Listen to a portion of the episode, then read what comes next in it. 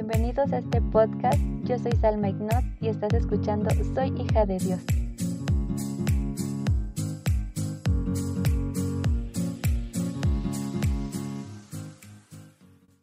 Hola a todos, ¿cómo están? Les doy la bienvenida a este episodio.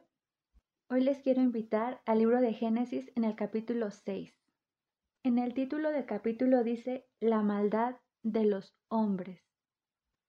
Me sorprende mucho que en el libro de Génesis, lo cual significa principio, apenas a los seis capítulos haya un título que diga La maldad de los hombres.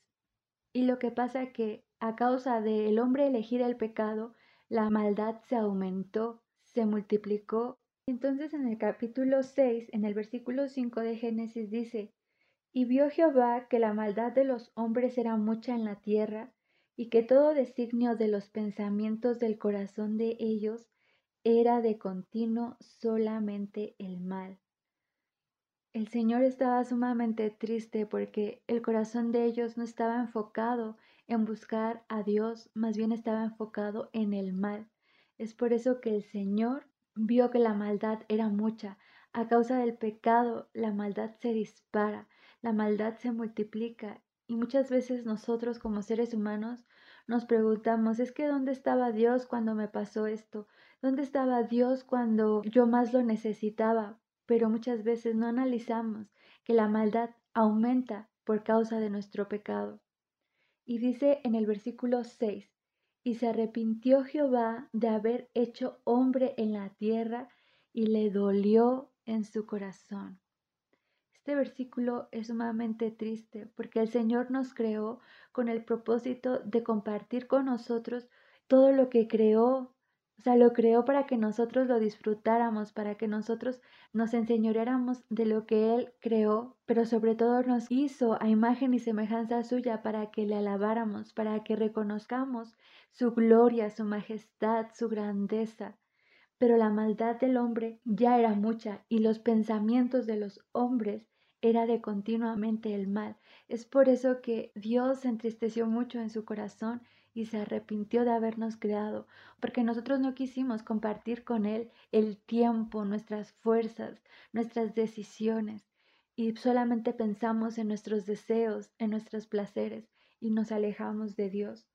Y aquí hablamos de una generación perversa, una generación que piensa continuamente el mal, y en medio de todo eso Dios encontró un hombre, y dice en el versículo 8, pero Noé halló gracia ante los ojos de Jehová. Esto es sumamente bonito porque en medio de una generación tan mala, Dios encontró un hombre, un hombre. El Señor había decidido exterminar la tierra con agua. Dijo, reharé la tierra, reharé de sobre la faz de la tierra a los hombres que he creado, desde el hombre hasta la bestia y hasta el reptil y las aves del cielo, pues me arrepiento de haberlos hecho. A nosotros muchas veces se nos olvida que Dios puede hacer esto, que Dios es Dios.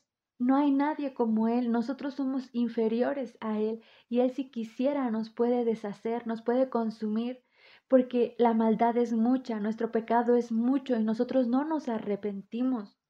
Pero aquí dice, pero Noé halló gracia ante los ojos del Señor. Dice en el versículo 9, estas son las generaciones de Noé. Noé, varón justo, era perfecto en sus generaciones, con Dios caminó Noé. ¿Por qué halló gracia Noé ante los ojos del Señor? Porque era perfecto en sus generaciones y porque caminaba con Dios. Y miren la ventaja de hallar gracia ante los ojos del Señor. En el, en el versículo 13 dice, dijo pues Dios a Noé, he decidido el fin de todo ser, porque la tierra está llena de violencia a causa de ellos, y he aquí que yo los destruiré con la tierra. La ventaja de hallar gracia delante de los ojos de Dios es que Él nos cuenta sus planes. Él le contó a Noé lo que iba a hacer y lo contó porque quería librarlo de esa devastación, quería librarlo de esa destrucción. El Señor en ningún momento desea el mal para nosotros. Dice en Jeremías 29:11, porque yo sé los pensamientos que tengo acerca de ti, pensamientos de bien y no de mal, para daros el fin que esperáis. El Señor en ningún momento nos creó para destruirnos. Él nos creó para que le alabáramos, para que le glorificáramos, para que reconozcamos que Él es nuestro Señor. Pero a causa de que el hombre endurece su corazón, la violencia se extiende y Dios no soporta el pecado, no soporta el olor que generamos, porque el pecado tiene un olor horrible que Él no puede convivir porque Él es santo, Él es limpio, Él es tres veces santo. Y el título de este episodio justamente es Construye tu arca. Sale justamente del versículo 14 que dice, Hazte un arca de madera, de gofer, harás aposentos en el arca y la calafatearás con brea por dentro y por fuera. Pero le dice a Noé, hazte un arca. Y en este día el Señor te dice, hazte un arca. Y yo leyendo esto me sorprendí mucho porque dije, bueno, entonces, ¿qué significa el arca? Arca significa pacto y propiciatorio. Un propiciatorio es un lugar de reconciliación.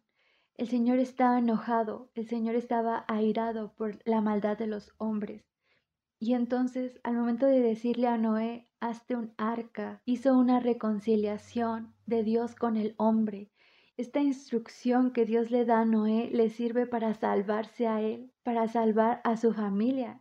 En este día yo quisiera que leyeras el versículo 8 que dice, pero Noé halló gracia ante los ojos de Jehová. Yo cuando lo estaba leyendo le puse, pero Salma halló gracia ante los ojos de Jehová. Y es estremecedor porque hallar gracia ante los ojos del Señor es maravilloso porque este día el Señor está revelando esta palabra a mi vida y también la está revelando a tu vida. Es por eso que yo te invito a que le pongas tu nombre y digas, pero yo he hallado gracia ante los ojos de Jehová. Y ahora que has hallado gracia en medio de esta generación, porque estos tiempos son muy semejantes a los tiempos de Noé. Hay mucha violencia, hay mucha corrupción, hay muchísima maldad. Y entonces hallar gracia delante de los ojos de Dios nos hace semejantes a Noé. Entonces debemos ser íntegros, debemos ser justos, debemos ser perfectos en esta generación. ¿Y cómo puedes construir tu arca? Busca la presencia del Señor, busca ese pacto, busca aprender de Él, conocerle a Él. ¿Y cómo se hace? Orando, ayunando, leyendo su palabra, diciéndole, Señor, yo te necesito, necesito que te apoderes de mí, yo quiero establecer ese pacto, yo quiero construir el arca, porque Noé recibió la instrucción y la hizo. Construir el arca que él hizo tardó 100 años. Pero ¿cómo él obtuvo esa promesa al momento de llevarla a cabo? Porque en Génesis 7.1, cuando Noé ya había hecho el arca, cuando ya habían pasado esos 100 años, cuando se habían burlado de él, el Señor le dijo esto. Dijo luego Jehová a Noé, entra tú y toda tu casa en el arca, porque a ti he visto justo delante de mí en esta generación. Entra tú y toda tu casa en el arca. Lo que hagas tú también se ve reflejado en tu familia porque le dice entra tú y toda tu casa. Establece ese pacto con Dios y dile yo quiero esa promesa, yo te busco Señor, pero también quiero esa promesa Señor de los cielos. Quiero llegar a ese día de nuestra salvación en que me digas entra tú al gozo de tu Señor. Dice porque a ti he visto justo delante de mí en esta generación. Tal vez no somos perfectos, no somos íntegros, no somos rectos, pero el Señor nos ha elegido y si estás escuchando este audio, este episodio, no es casualidad. El Señor quiere establecer ese pacto contigo y te dice, entra tú y tu casa en el arca. Construye mi pacto, entra al lugar secreto y habla conmigo, entrégame tus pecados, entrégame lo que no te sirve y que yo lo desecho, yo te limpio, yo te restauro, pero ven y entrégate a mí. Y en Génesis 7:5 dice, e hizo Noé conforme a todo lo que le mandó Jehová. ¿Qué hace la diferencia de obtener este pacto con el Señor? Es hacerlo. Porque dice, e hizo Noé conforme a todo lo que le mandó Jehová. ¿Qué hubiera pasado si Noé no hubiera hecho nada? De nada hubiera servido que el Señor le hubiera contado sus planes. Él no se hubiera salvado, pero por cuanto creyó, por cuanto construyó el arca día con día por cien años, él obtuvo esta promesa, este pacto, y entró en el arca y fue salvado, y fue la reconciliación de Dios y el hombre hasta la fecha. Porque de ahí el Señor ya no volvió a destruir al mundo entero con agua. Pero mi querido, estamos en tiempos difíciles muy parecidos a los de Noé. Busca hallar gracia delante de los ojos del Señor. Busca entrar en su presencia. Construye esa arca día con día para que el día de la salvación, que ya está muy cerca, el Señor te diga, entra tú y tu casa al arca. Y si hacemos un resumen, ¿cuáles son los pasos que debemos seguir? Primero, hallar gracia ante los ojos del Señor. Segundo, ser justos y perfectos en nuestras generaciones. Es decir, haz la diferencia, no hagas lo que los demás hacen, tú sé diferente, tú busca al Señor. El tres, construir nuestra arca. Busca la presencia día con día. Pídele al Espíritu Santo que te ministre día a día. Y el cuatro, tienes la promesa de vida eterna para ti y para tu familia. Mi Señor, yo te doy muchas gracias por esta palabra que has dado en este día, Dios. Gracias porque en ti encontramos todo, Señor porque has revelado esta palabra a nuestros corazones, Señor. Enséñanos, te ruego, a buscar tu presencia día con día, a establecer ese pacto contigo, Señor de los cielos, a ponerlo por obra y no solo a escucharlo, Señor.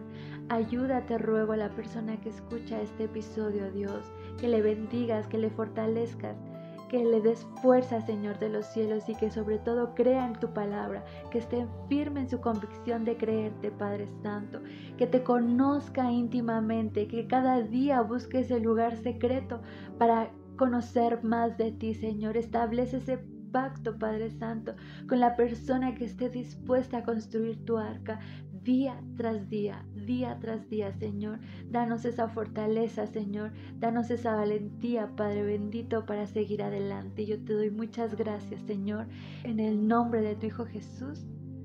Amén.